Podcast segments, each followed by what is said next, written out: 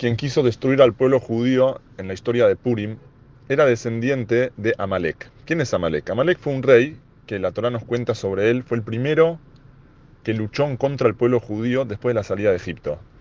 Y esa guerra, que fue una batalla muy fuerte, y Baruch Hashem, el pueblo judío triunfó, es una batalla que la Torah se queda traumada.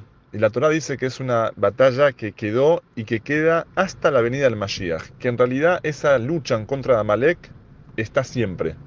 Y de hecho, Amán era un descendiente de Amalek. Quiere decir que literalmente, físicamente, hubo esa guerra contra este pueblo no solamente una vez. Y de hecho, en la época del rey Shaul, como vamos a leer en la Aftará de este Shabbat, de vuelta hubo una guerra entre Israel y el rey de Amalek, Agag, en ese momento, que era el abuelo de Amán.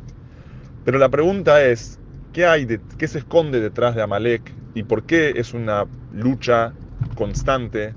¿Y qué nos quiere indicar la Torah a nosotros hoy día? ¿Cuál es el mensaje de toda esta guerra? Una de las explicaciones citadas en las enseñanzas hasídicas es que Amalek es la misma numerología, las letras hebreas tienen un equivalente numérico. La Aleph es 1, la A, la Bet, B, 2 y así sucesivamente. Amalek conforma la numerología 240. Ok, ¿y qué es 240? 240 es exactamente la misma numerología que la palabra hebrea safek, duda. La duda, ¿qué es una duda? La persona cuando tiene dudas, la persona se enfría. Estaba seguro en hacer algo, en emprender con algo y de repente me empezó a entrar la duda. Cuando empieza a entrar la duda, uno se empieza a enfriar, uno se empieza a asustar y uno se detiene. Eso es exactamente lo que la Torá nos pone tanto énfasis en ser conscientes de la lucha y de la importancia de Amalek. Todos los tropiezos comienzan de la duda. No hay que dudar. Cuando la persona sabe en su inconsciente, subconsciente, sabe que lo que está haciendo es lo correcto, no lo dudes, no te dejes llevar ni por la presión social, ni por miedos imaginarios o no imaginarios. Esto es lo correcto, hacelo. Y eso es lo que la Torah nos quiere indicar. Pero algo muy curioso, prestemos atención. La cantidad de mitzvot positivas, preceptos positivos que hay en la Torah, ¿cuántos son?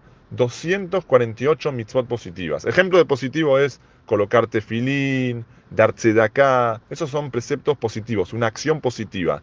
248. Dijimos que Amalek es 240, Safek es 240.